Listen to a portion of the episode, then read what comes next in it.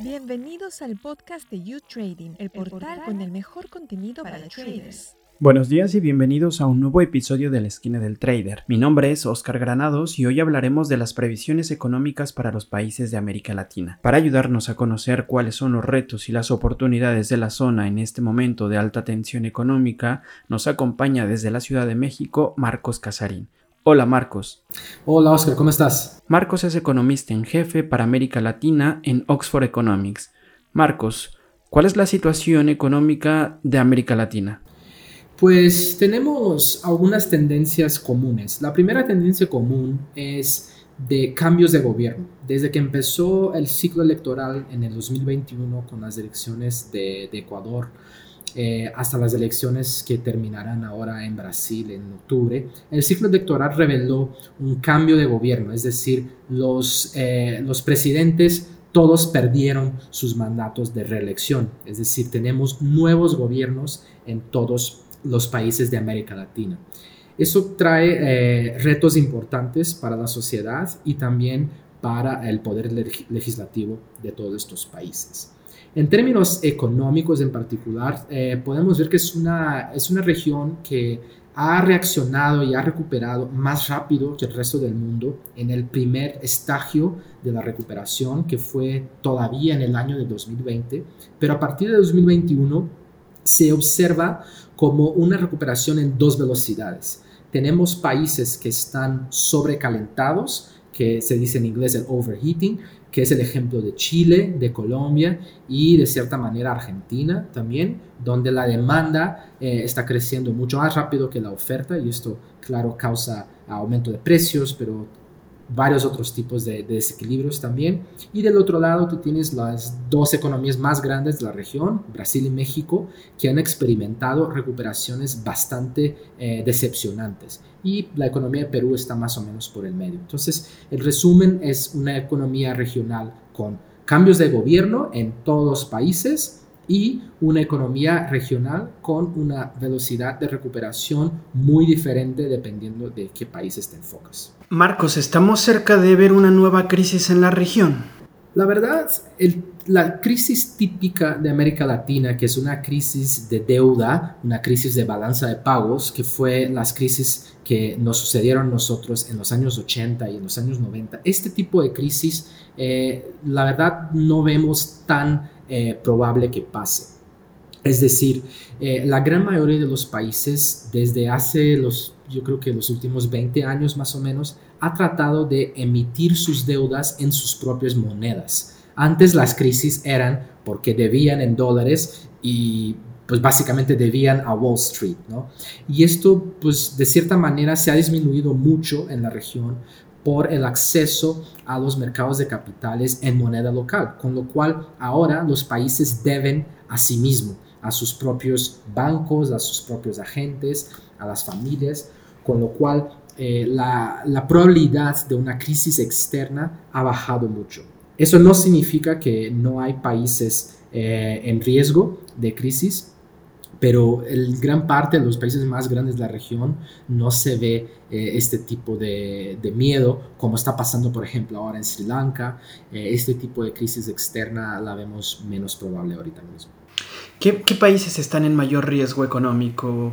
Sí, es una buena pregunta. La verdad, eh, los, sabemos que los países más grandes, tipo México y Brasil, no son ellos pero para una crisis de balanza de pago, una crisis de deuda, nosotros podemos destacar Argentina eh, como primer lugar por una falta de dólares, una inflación súper alta, el Banco Central financiando el gobierno, emitiendo moneda, y esto causa una aceleración brutal de los precios, una búsqueda por dólares y el gobierno respondiendo, eh, eh, limitando el acceso a dólares de la población y también de las empresas. Entonces, Argentina es el país que, pues digamos que ya está en crisis eh, y nosotros también podemos destacar eh, Ecuador, que es otro país que está en un programa con el Fondo Monetario como está Argentina y, la verdad eh, es otro país con una posibilidad de crisis de balanza de pagos o crisis de deuda.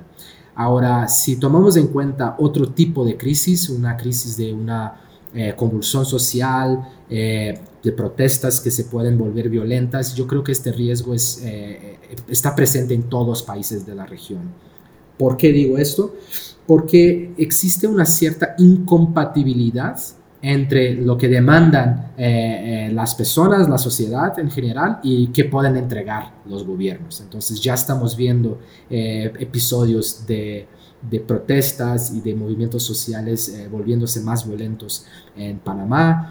Eh, estamos viendo la posibilidad que esto vuelva a suceder en Colombia, en Chile, ah, en, de hecho en todos los países de la región, con lo cual eh, este de, el riesgo social para mí es más latente que el riesgo económico. ¿Cuáles son tus perspectivas de crecimiento o, de crecimiento para este, para este 2022? Mira, América Latina, la verdad, eh, está muy dominada por Brasil y México. Y, estas dos economías han experimentado una recuperación extremadamente lenta en, el año pasado y en lo que vemos eh, del principios de este año. Eh, ya hemos visto un, aumento del crecimiento económico en estos dos países, pero también acuérdate que al principio hablamos de la de, la, de, la de las dos velocidades del crecimiento. Entonces, esperamos que cuatro de las seis economías más grandes de América Latina sufran una recesión. De hecho, una de ellas ya está en recesión, que es la economía de Chile. Ah, y las otras economías que esperamos que vayan a entrar en recesión en los próximos 12 meses sean Colombia, y Argentina también.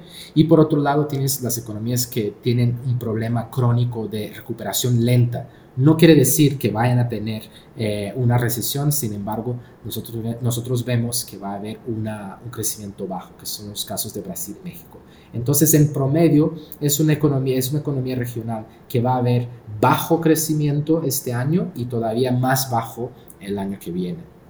¿Consideras, Marcos, que el problema más preocupante para la región es la inflación? Yo te puedo decir, yo creo que hay muchos problemas para preocuparnos.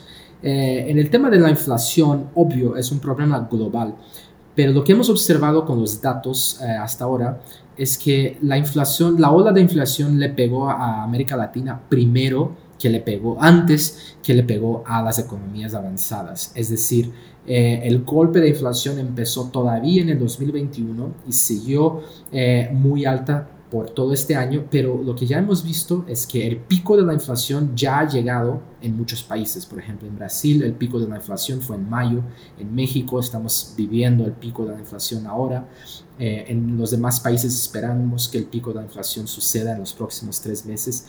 Entonces, de aquí en adelante, claro que la inflación es un problema importante, pero de aquí en adelante yo siento que va a ser un problema menos relevante uh, que ha sido hasta ahora. Eh, hablando un poco de, los temas inflacionarios, recordamos un poco las crisis que se tuvieron en los años 80 y en los años 90 en la región. Eh, en este sentido, ¿cuáles son los países más vulnerables ante esta subida de precios? Bueno, son los países que tienen sus políticas más erráticas. Entonces, gran parte de la región en los últimos 20 años ha evolucionado muchísimo en términos de política monetaria, que es la política que cuida de la inflación. Tenemos bancos centrales autónomos, independientes, que ya están subiendo tasas de interés eh, a ciclos históricos. Sin embargo, tenemos países que no han aprendido, no no han hecho su tarea de casa que es el caso de Argentina, por ejemplo, que pues tiene un banco central que todavía imprime dinero para financiar los gastos del gobierno y ahí vemos inflación cercana al 100% al año. Con lo cual, eh, yo te destacaría Argentina como el país que tiene el mayor problema inflacionario en la región, pero los demás países, los que llamamos inflation targeters, los que tienen un Banco Central eh, autónomo y tienen un régimen de objetivo de inflación, como tiene el BCE de Europa, como tiene la Fed de Estados Unidos, estos sí ya están tomando las medidas para bajar la inflación, con lo cual no vemos que esto sea un problema más adelante. Ha sido un gran problema este año, pero no lo vemos tan relevante para el año que viene. En medio de esta incertidumbre, Marcos, ¿qué factores positivos podemos destacar entre los países de la zona? Hombre, los factores positivos son muchos. Yo diría que, como he empezado a hablar al principio, el tema que las deudas ya están denominadas en moneda local, eso da cierta tranquilidad a las economías porque aleja mucho el riesgo de una crisis de balanza de pagos. El otro punto relevante es que gran parte de la región, eh, tal vez todos los países de la región menos México, son grandes exportadores de commodities. Entonces, como tienes, como estamos viviendo un periodo de precios de commodities muy altos, esto beneficia eh, eh, la ganancia de las empresas, beneficia el crecimiento económico, la generación de empleos, eh, la inversión en más stock de capital, con lo cual esto es un gran punto positivo que podemos ver en la región. Y lo último es que a pesar de los riesgos, lo que estamos viendo es que los regímenes democráticos eh, se han mantenido a flote, con lo cual claro que hay el riesgo uh, de ruptura, pero lo que hemos visto es que las elecciones hasta ahora uh, se han portado bastante bien y no hemos tenido ninguna ruptura del régimen democrático, que es un gran factor positivo. Es decir, que esperamos un 2022 todavía desafiante para los países de la zona. Sí, es correcto. Yo siento que 2022 es eh, el pico del dolor, ¿no?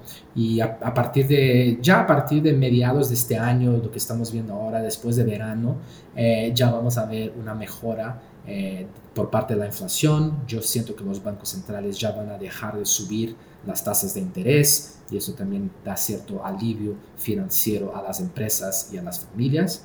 Y cuando se termine el ciclo electoral con las elecciones en Brasil en, en octubre, vamos a haber concluido un, un, ciclo de cambios muy importantes del lado político, con lo cual yo siento que en 2023 eh, deberemos esperar menos volatilidad, tanto externa como doméstica, y cierta acomodación a la nueva realidad.